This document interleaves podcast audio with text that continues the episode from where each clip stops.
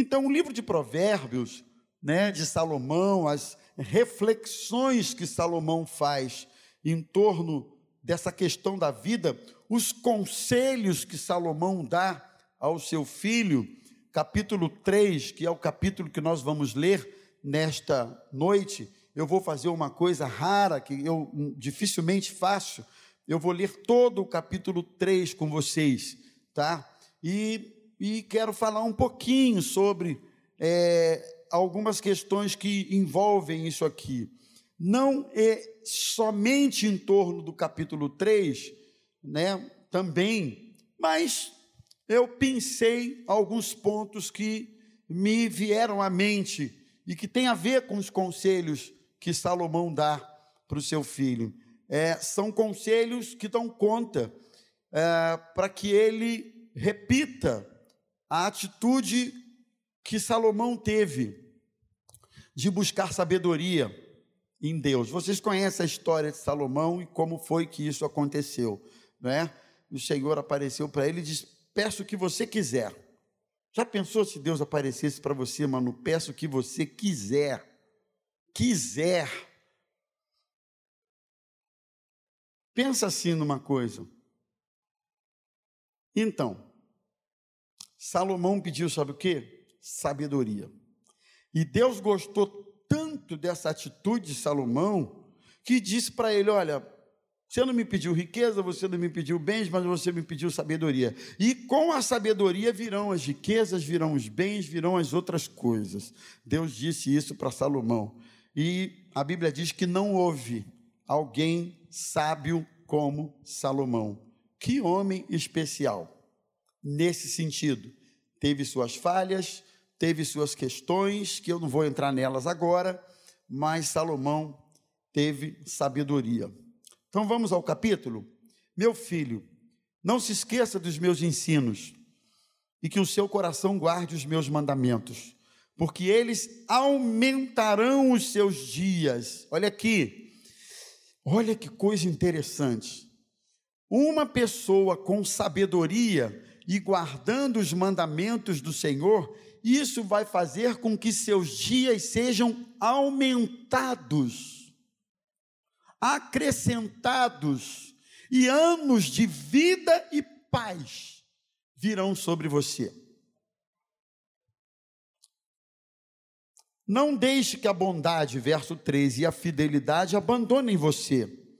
Amarre-as ao seu pescoço. Escreva-as na tábua do seu coração, e você encontrará favor e boa compreensão diante de Deus e das outras pessoas. Confie no Senhor de todo o seu coração e não se apoie no seu próprio entendimento.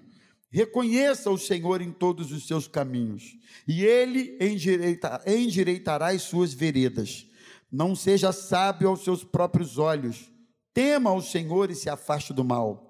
Isto será como um remédio para o seu corpo e refrigério para os seus ossos. Honre o Senhor com os seus bens e com as primícias de toda a sua renda, e os seus celeiros ficarão completamente cheios e os seus lagares transbordarão de vinho.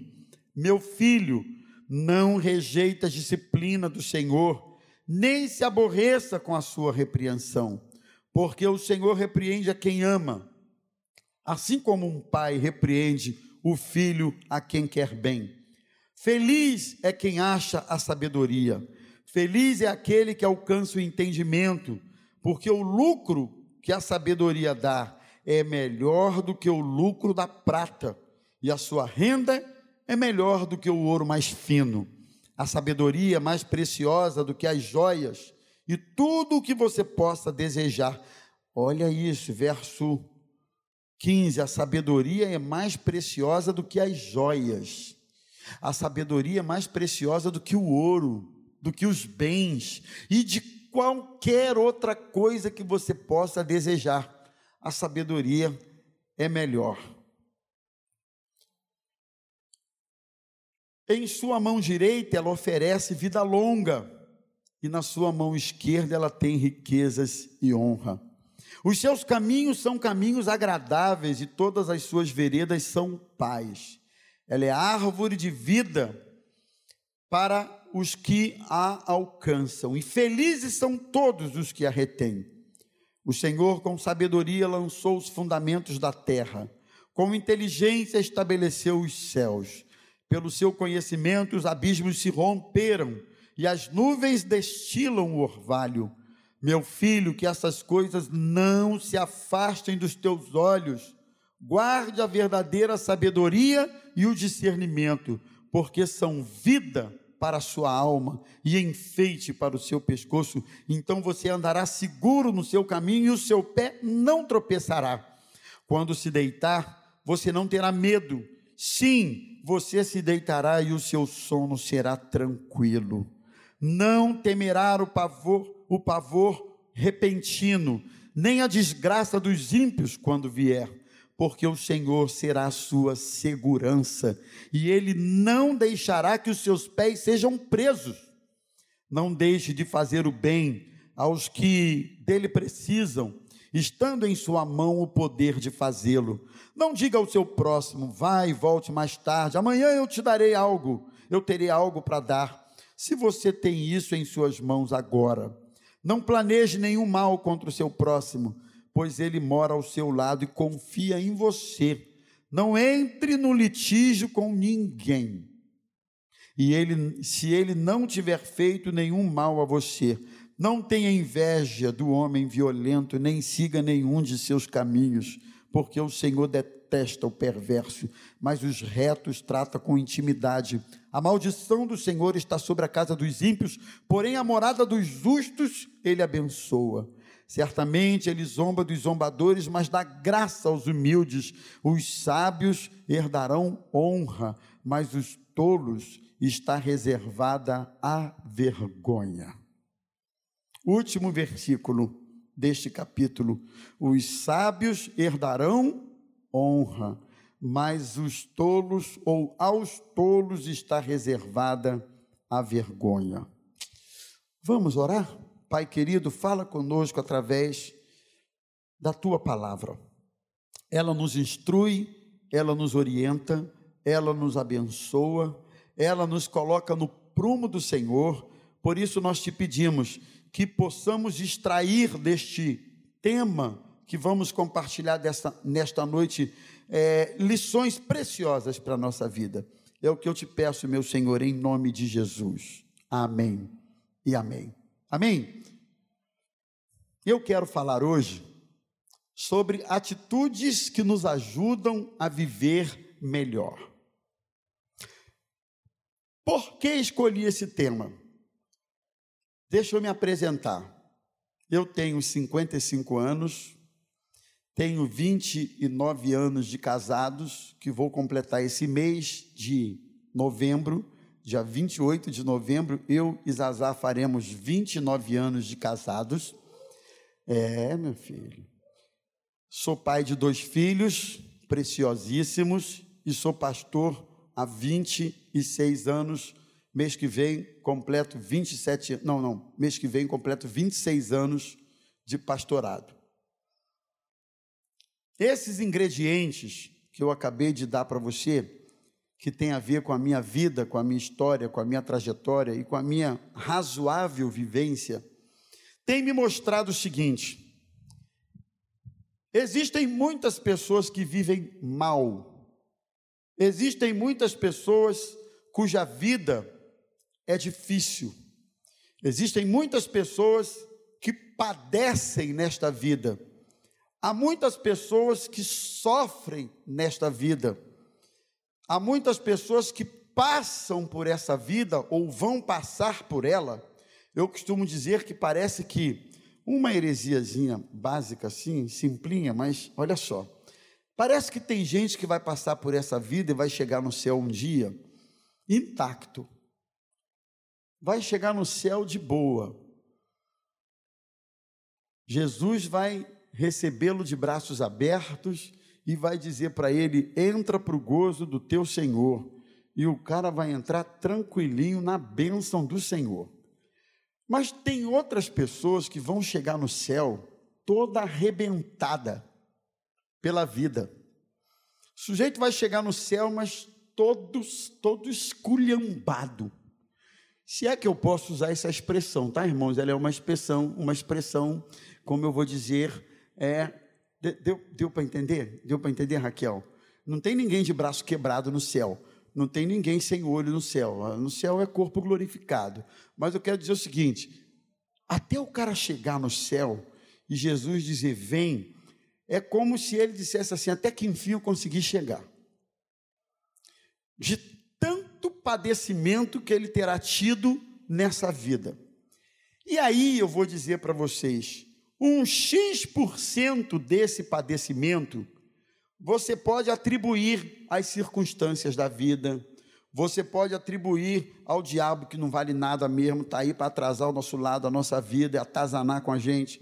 Você pode atribuir a um cara que, sabe, é, teve lá uns problemas na vida dele que ele não caçou, que ele não ah, plantou para estar colhendo aquilo, foram circunstâncias da vida, né? Existem circunstâncias da vida que acontecem, a vida é isso aí, e essas circunstâncias algumas vezes acontecem aleatoriamente à nossa vontade, elas acontecem. Então você tira um X% desses fatores que geram sofrimento nas pessoas, geram padecimentos e lutas nas pessoas. Mas eu vou dizer para vocês, que um outro X% ou Y%, ah, e eu diria que é um percentual bem maior, não foi o diabo que é furioso, que atazana a vida de todo mundo e quer que todo mundo se lasque. Não, não foi. Não foi ah, ah, o outro lá que quer destruir, não.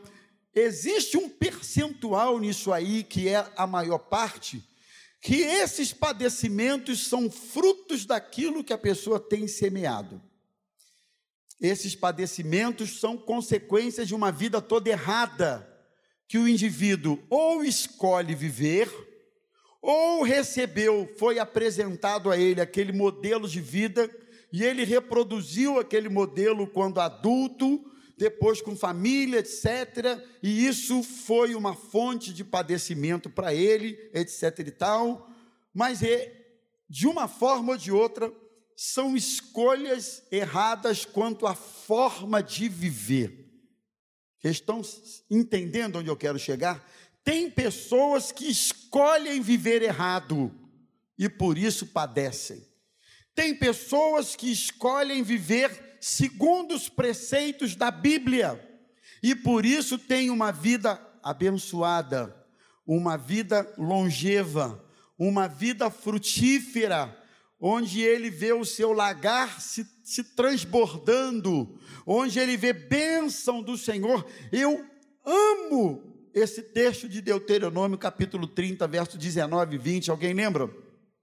Céus e terra, tomo hoje por testemunhas contra ti, que te propus o bem e o mal, a bênção e a maldição, a morte e a vida.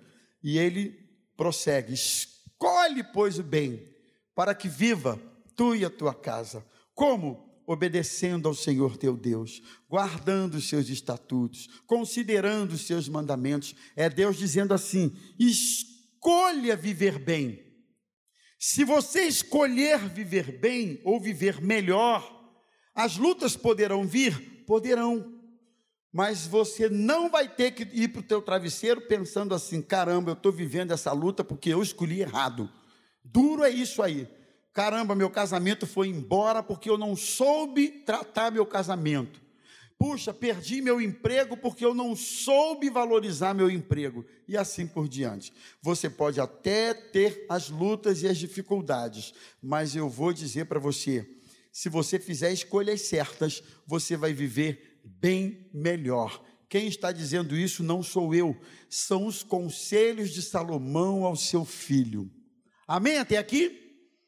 De que maneira ou quais atitudes podemos ter que vão nos ajudar a viver melhor?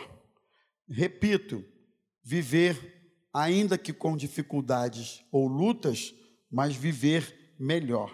Então, só antes de entrar nesse ponto, é, eu, eu, nessa questão, das, eu pontuei aqui, das relações eu acho que, eu entendo que vai chegando uma hora em que a gente vai amadurecendo e que você não se empolga tanto com o elogio de alguns e você também não se abate tanto com a crítica de outros. Deu para entender? Quando você consegue equilibrar o excesso de elogio que alguém ou que pessoas ficam fazendo a você, e quando você consegue equilibrar também as críticas que fazem a você, quando você equilibra isso de maneira sóbria, isso é um sinal muito evidente, muito claro que esse amadurecimento enquanto ser humano está nos alcançando. Porque a vida é isso. Não confie tanto nos aplausos, porque os aplausos cessam no dia que você contrariar quem te aplaude. A vida é assim. Não pense você que as pessoas vão ficar aplaudindo você incondicionalmente. Elas vão te aplaudir enquanto suas ideias coadunam com as ideias dela. Enquanto seus princípios, seus valores, aquilo que você defende, seja em que área for, combinam com o que ela defende. No momento em que isso não acontecer mais, esses aplausos vão cessar. E eles não só vão cessar, eles vão se transformar muitas vezes em vaias porque as pessoas mudam de lado muito rapidamente, mudam de lado muito facilmente. Da mesma forma, crítica, criticam quando você diz o que ela não gosta de ouvir, não gosta de ouvir. Mas se você disser alguma coisa que ela gosta, ela passa a te elogiar. E então, não se iluda, nem com uma coisa e nem com a outra coisa. Eu acho que um dos sintomas do amadurecimento é quando a gente vai desenvolvendo relacionamentos com esse nível de, de postura ou de maturidade e assim por diante. Então, a primeira atitude que nos ajuda a viver melhor, que eu pontuei aqui, tem a ver com uma decisão. Pode soltar para mim. E a decisão é a seguinte: é a decisão de amar, mesmo tendo motivos para odiar. Eu sei que odiar é uma palavra forte. Quando eu coloquei ela no esboço assim, eu falei, caramba, mas odiar, né? Alguém pode dizer assim, ah, mas odiar não, eu não odeio. Não, mas você pode não odiar, mas você pode estar lutando para não odiar. Você pode não estar odiando ainda, mas você pode estar tendo motivos para odiar. Você pode não ter chegado nesse estágio de sentir ódio de alguém, mas talvez a decepção, talvez a perseguição, talvez a hostilidade e coisas assim estejam sendo tão fortes em relação a você que você está à beira do ódio.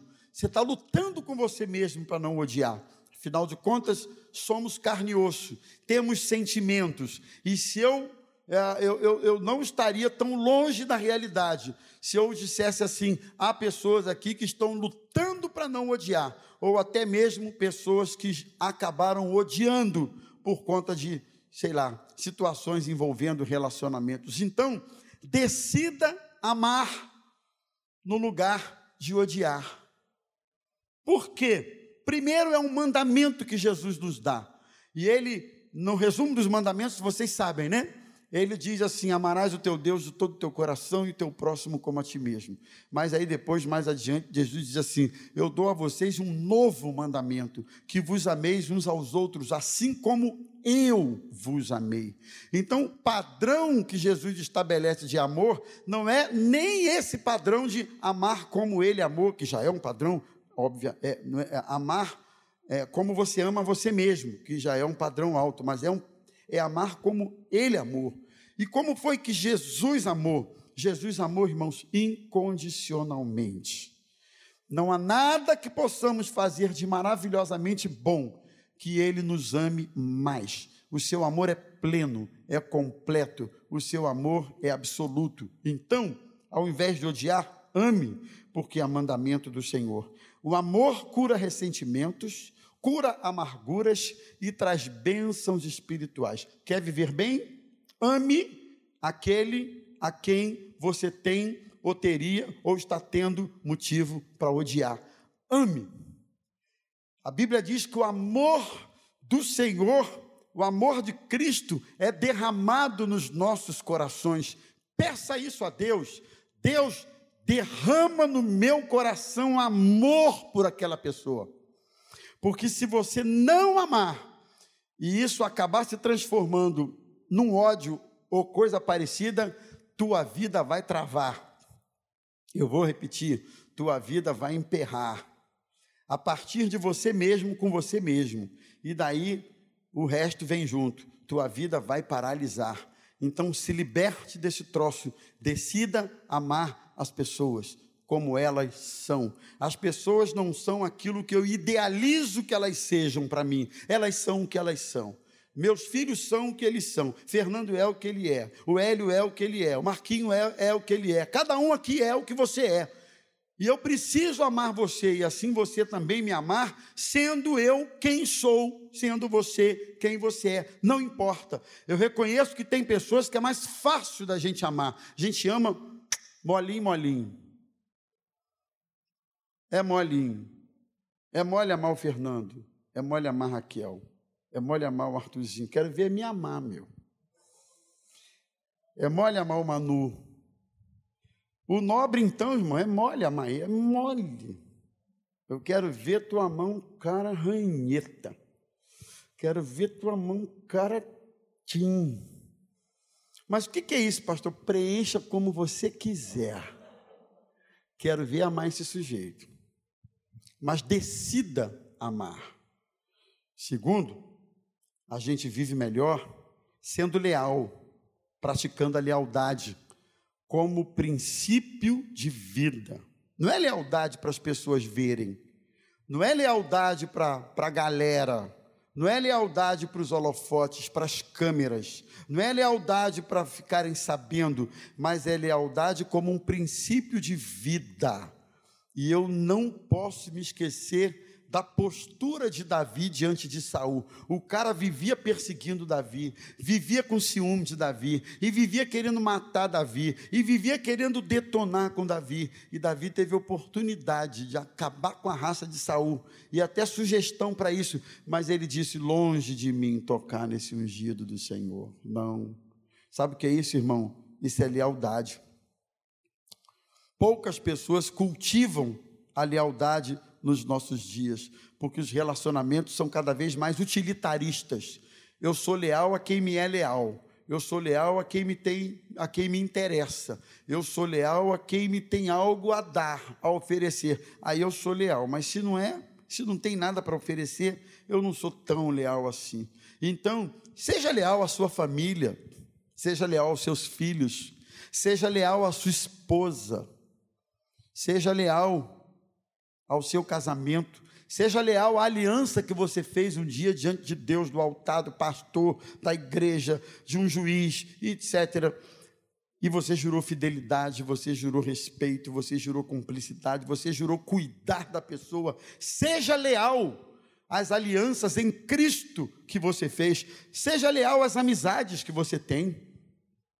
Lealdade a um amigo não é dizer o que o amigo quer ouvir sempre. Lealdade a um amigo não é concordar com esse amigo sempre, não é verdade? Lealdade a um amigo não é dar tapinhas nas costas dele sempre. Eu sempre, eu, Manu, que estamos trabalhando junto aqui, pastora Raquel, os cônjuges, a gente vive falando um para o outro. Olha, quando alguma coisa não estiver legal, me fala, hein? Né, Manu? Me fala. Ah, mas não importa, me fala. Eu também falo para o Manu.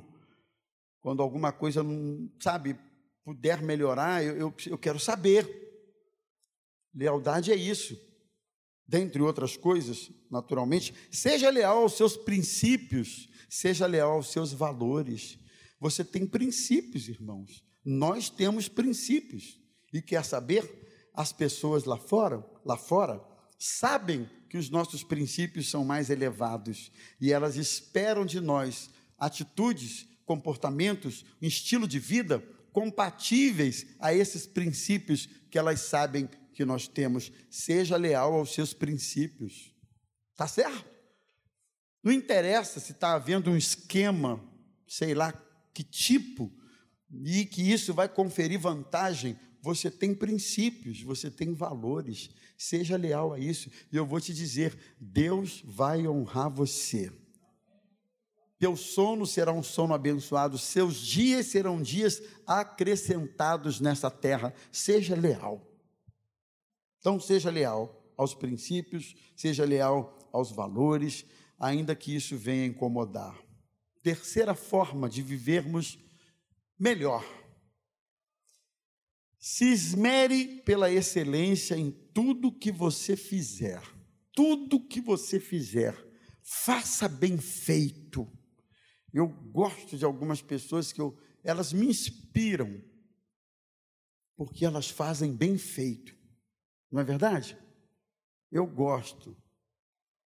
Ela não está aqui, então tomara que ela não esteja vendo. Mas, por exemplo, uma pessoa que eu admiro, não fala para ela não, hein? Pastora Raquel. Eu conheço a Raquel desde criança. A gente, desde criança, fomos criados junto na igreja. Mas que menina inspiradora. Tudo que ela faz, ela faz com excelência. É isso, Arthur. Em casa também é assim. É com excelência. Cuida do Arthur com excelência. Tanto que ela não dá mole para ele. Cuida do Sanclé com excelência. Cuida do Henrique.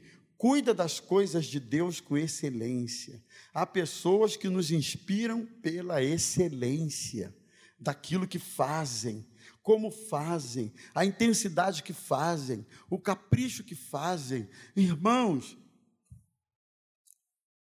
o sábio diz assim: tudo que tiver à mão para fazer, faça com todas as suas forças, porque lá para a sepultura, para onde vão os mortos, e para onde você vai também, eu vou também, lá não tem obra, lá não tem feitos, lá não tem coisa nenhuma, tem mais nada o que fazer. Então, o que vier, o que te vier na mão para fazer, faça bem feito.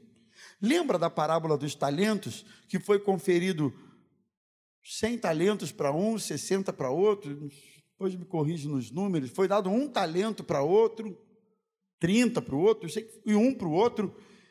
E aí, cada um que recebeu uma quantidade de talento multiplicou esse talento. E aí o Senhor dos talentos disse assim: Cadê o que eu te dei? E aí a pessoa disse assim: Está aqui, o Senhor me deu 30, está aqui mais 30. E o outro que recebeu 60, está aqui mais 60. Qual é, Manu? 60, 1, 5 e 10. Caramba! 1, 5 e 10. Cada um que recebeu a sua porção multiplicou. E o que recebeu um, o que, que ele fez com o talento dele? Ele enterrou. Ele achou que o Senhor era mau. E quando o Senhor veio prestar conta daquele talento único que ele havia recebido, o que, que ele disse? Ah, eu enterrei o talento, porque eu sei que tu és um Senhor mau. Eu enterrei o talento. E ele disse: Você é um servo infiel, é um servo mau. Reprovou ele e o condenou por causa daquilo. E na parábola dos talentos diz que esses talentos foram dados a cada um segundo o que? Alguém lembra? Segundo a sua Ninguém lembra, não? Capacidade. O talento foi dado segundo a capacidade de cada um. Deixa eu dizer uma coisa. Aquilo que Deus tem colocado nas minhas mãos, Ele tem colocado segundo a minha capacidade. Um tem capacidade para um talento, outro para cinco talentos, outro para dez talentos. Cada um tem a sua capacidade. Não considere que o seu talento por achar que é pouco, ele não tem valor e não caia na bobagem de enterrar o seu talento, porque um dia ele vai pedir contas do seu talento. Faça esse talento com excelência. O simplesinho que você puder fazer, faça com excelência. A vida é assim. Não, é, se esbere pela excelência em tudo que você fizer. Tem gente que faz as coisas, desculpe a expressão, tá, gente? Porcamente. Tudo que faz, faz de qualquer jeito. Tudo que faz, faz de qualquer maneira. E eu creio que a excelência é uma marca de alguém que vive melhor. Vamos ao quarto? Quer viver melhor? Seja honesto. Faça da honestidade um modo de vida diante de você mesmo. O resto é consequência. Faça da honestidade um modo de vida para você mesmo. O resto é consequência. E eu vou dizer uma coisa para os irmãos: tem gente que não é crente, mas é honesta. Alguém conhece gente assim? Eu conheço. Meu pai, por exemplo, antes de se converter, Manu, ele era honesto. Meu pai era, era, um, era um homem honesto, era um homem bom. O defeito que ele tinha era jogar na loteria esportiva. Ele gostava de jogar na loteria. Tanto que ele já tinha feito 12 pontos um monte de vezes. Não ficou rico porque Deus não deixou. Ou sei lá por quê, estou falando aqui. Mas ele gostava. Nunca tratou minha mãe mal, nunca deu volta nos outros, nunca deu, nunca, nunca apareceu um credor na minha porta cobrando meu pai porque comprou e não podia pagar. Sempre foi um homem correto. Quando se converteu e aceitou Jesus, claro, algumas áreas da vida dele mudou, mas era um homem honesto. Então, você quer viver melhor? Quer viver melhor? Seja honesto. Não saia deixando rastro na vida e depois você viver com um medo enorme, com um sobressalto, se alguém descobrir, meu Deus, ô Senhor, tapa os olhos do inimigo, ainda chama o credor de inimigo. Tapa os olhos da pessoa, não deixa que o inimigo não é inimigo, são os rastros que você deixa. E olha, não adianta, porque a Bíblia diz assim: o teu pecado vai te achar, um dia ele vai te encontrar. Então, seja honesto. Sim, sim, não, não. Seja honesto com as pessoas. Salmo 112: Feliz é o homem que com honestidade conduz os seus negócios. Gostei dessa aqui. Salmo 112, verso 5. Feliz é o homem que conduz os seus negócios com honestidade. Honestidade diante de Deus e honestidade diante das pessoas. Honesto nas nossas motivações, nas nossas palavras, conosco mesmo. Não engane a você mesmo o pior tipo de engano é aquele diante da gente mesmo, que é quando a gente acredita nas nossas próprias mentiras e nos nossos próprios equívocos. É terrível isso. Já viu pessoa que acredita no próprio engano dela mesma? Seja honesto com você mesmo. Quinto lugar, quer viver melhor? Não destrua as pontes. Eu coloquei isso aqui por que, que eu coloquei isso aqui? Porque, de novo, 55 anos, 29 de casado, blá, blá, blá, blá, eu tenho visto que a vida é feita de pontes. Já viu isso, Raquel? Pontes. O que é uma ponte? Ponte é um elemento de ligação entre um ponto e outro, não é isso? Sem a ponte você não passa o rio, sem a ponte você não passa um vale, sem a ponte você não passa, um... não passa. Você precisa da ponte. Que dia eu estava vendo uma foto de como os carros atravessavam a Baía de Guanabara antes da ponte Rio-Niterói. Olha que coisa, em balsas, né? Alguém é dessa época aqui? É dessa época? Tão pouca gente. Alguém está mentindo aqui, não? Tão pouca gente. A, a ponte Rio-Niterói foi feita em 74, eu acho que foi isso, 74, 70 e pouquinho, por aí. 74 eu tinha oito anos. Eu não me lembro, sim, com toda clareza, como era antes.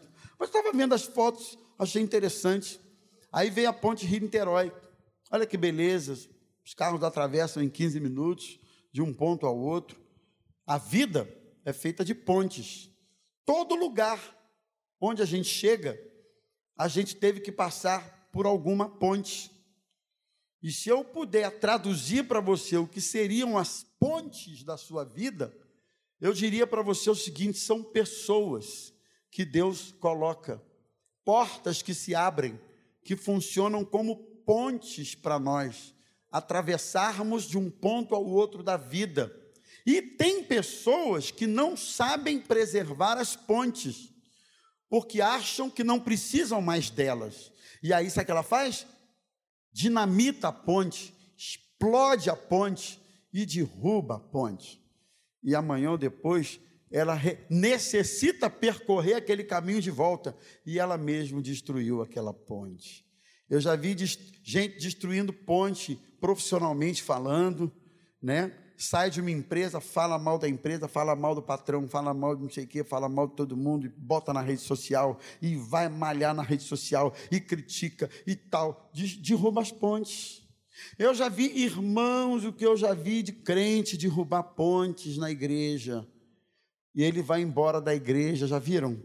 Fala mal da igreja, fala mal do pastor, fala mal de quem canta, fala mal de quem ora, fala mal de todo mundo, fala mal, fala mal, fala mal, fala mal. E amanhã ou depois ele quer percorrer o caminho de volta, ele destruiu as pontes. Não destrua as pontes. Deus colocou gente na tua vida para você chegar onde você chegou. Deus usou pessoas. Deus abençoou de alguma forma, colocando uma ponte no seu caminho para você chegar a determinados objetivos. Não destrua essas pontes. Estamos juntos até aqui? Lugares onde Deus nos coloca, portas que se abrem pessoas que Deus nos envia, saiba sair sem destruir as pontes. Você pode sair de uma empresa sem destruir as pontes. Você pode sair da igreja sem destruir as pontes. Quando eu recebo alguém aqui no meu gabinete vindo de outra igreja, a primeira coisa que eu peço é: não fale mal da sua igreja, de onde você veio. Não fale mal porque é muito comum, às vezes a pessoa acha que está agradando a gente, não porque lá era assim, porque lá era assim, porque lá era assim. Não fale mal, não. Deus te abençoou lá, Deus te usou lá, Deus te levantou lá, Deus usou gente para cuidar de você de lá, e tal, tal, tal. Não destrua as pontes. A gente vive melhor assim. Vamos em diante. A gente vive melhor tendo uma dose de ousadia. Seja ousado. Não tenha medo de correr riscos. Sem eles não existe conquistas. Olha que interessante. Você não quer correr risco, não? Então fique em casa, comendo torrada com laranjada. Não quer correr risco?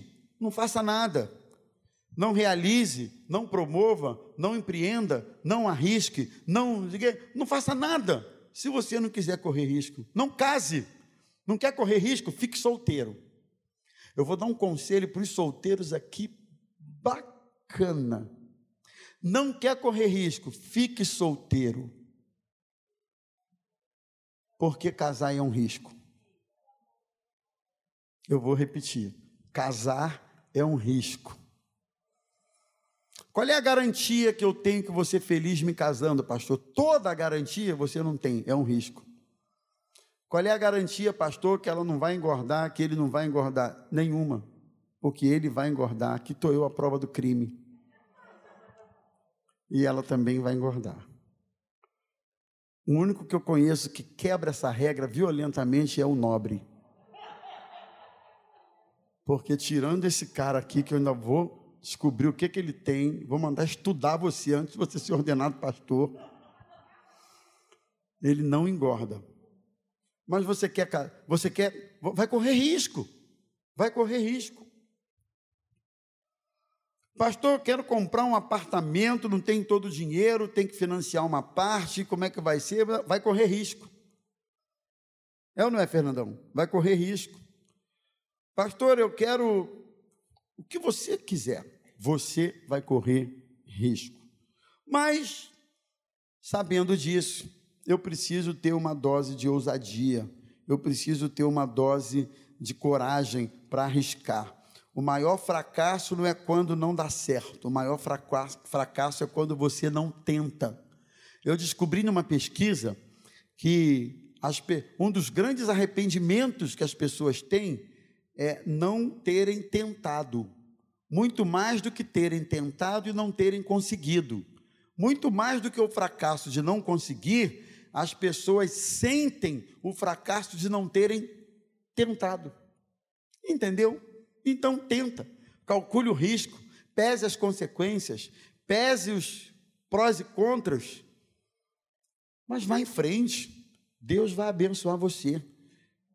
Ainda que você dê com a cara na parede ali, mas levanta, vá em frente.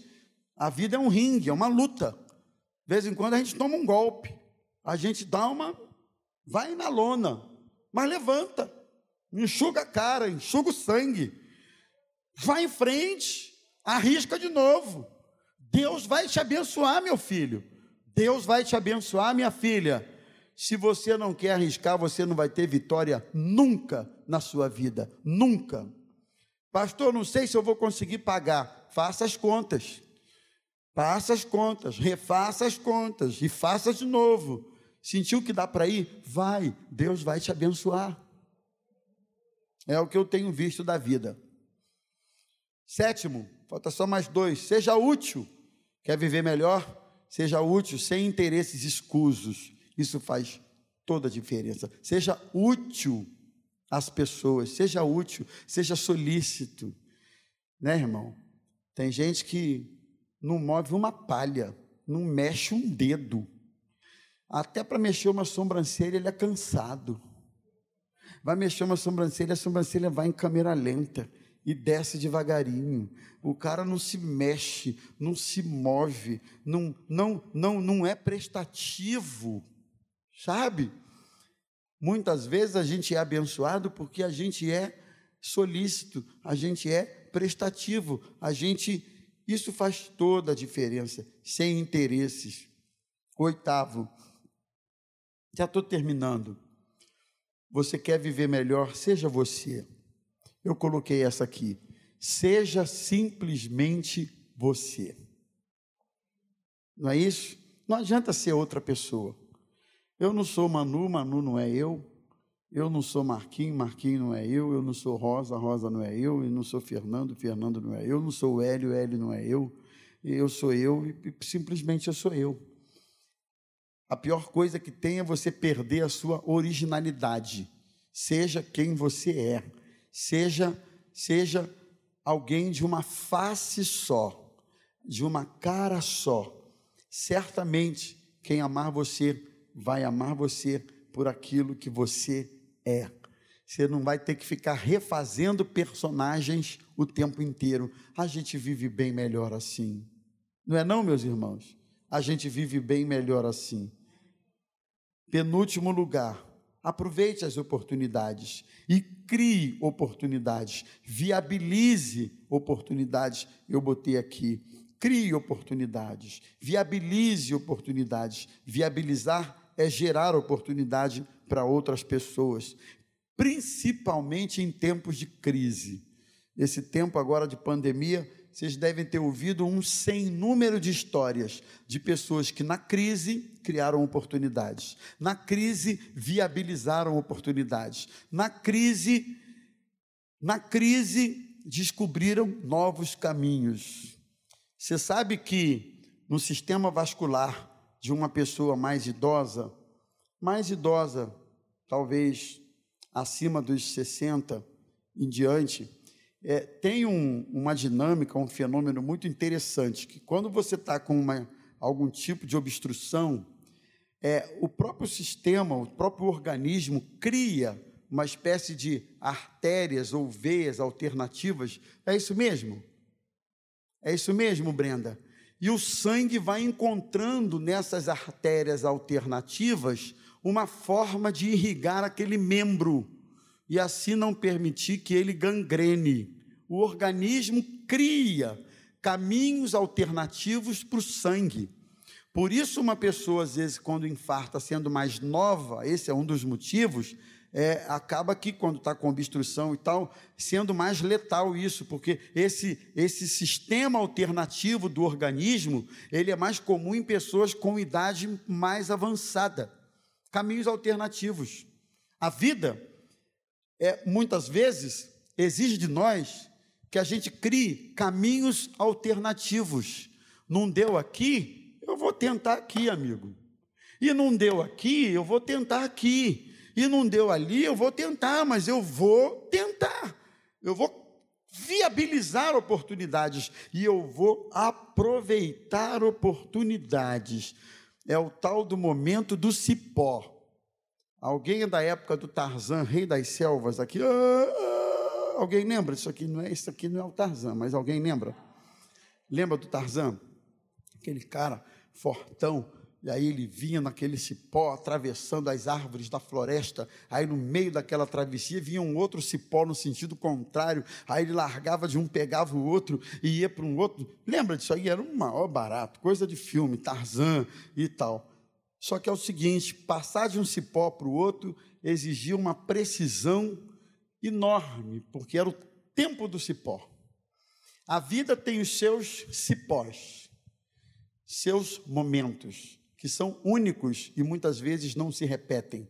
E a gente precisa aproveitar o momento do cipó, o momento da passagem, o momento do tempo, a oportunidade. Tem oportunidades que não se repetem, elas acontecem uma única vez e eu preciso identificar, e eu preciso viabilizar oportunidades, e eu preciso aproveitar oportunidades. E por último, diante de tudo isso, eu deixo um conselho para você não busque reconhecimento de nada, de ninguém, de coisa alguma. Faça o que tem que ser feito, viva como tem que ser, como tem que se viver, mas não espere reconhecimento. A proporção do reconhecimento que a gente entende, que a gente aprende na Bíblia, ela é muito ingrata, é muito complicada. É uma proporção 10 por 1 por 10. Os dez leprosos foram curados e um voltou para agradecer. Olha que proporção. Um voltou para agradecer. Na vida não espere gratidão de ninguém. Eu, como pastor, espero gratidão de ninguém não. Quer um conselho? Não espere também não. Quer um conselho? Não espere não. Se aconselha, visita, ora e vai, cuida, acompanha, dá atenção e não sei o quê. O trabalho de um pastor, né? Nada mais do que do que obrigação, o sujeito vai embora da igreja, irmão, e não dá nem tchau muitas vezes, não dá nem até logo, nem nada, nem tchauzinho. Eu aprendi a conviver com gente ingrata. Se eu fosse você, eu também aprenderia a viver com gente ingrata. Não busque reconhecimento. Deixa, a Bíblia diz assim que no Senhor o nosso trabalho não é em vão. É no Senhor, porque nos homens muitas vezes o nosso trabalho é em vão.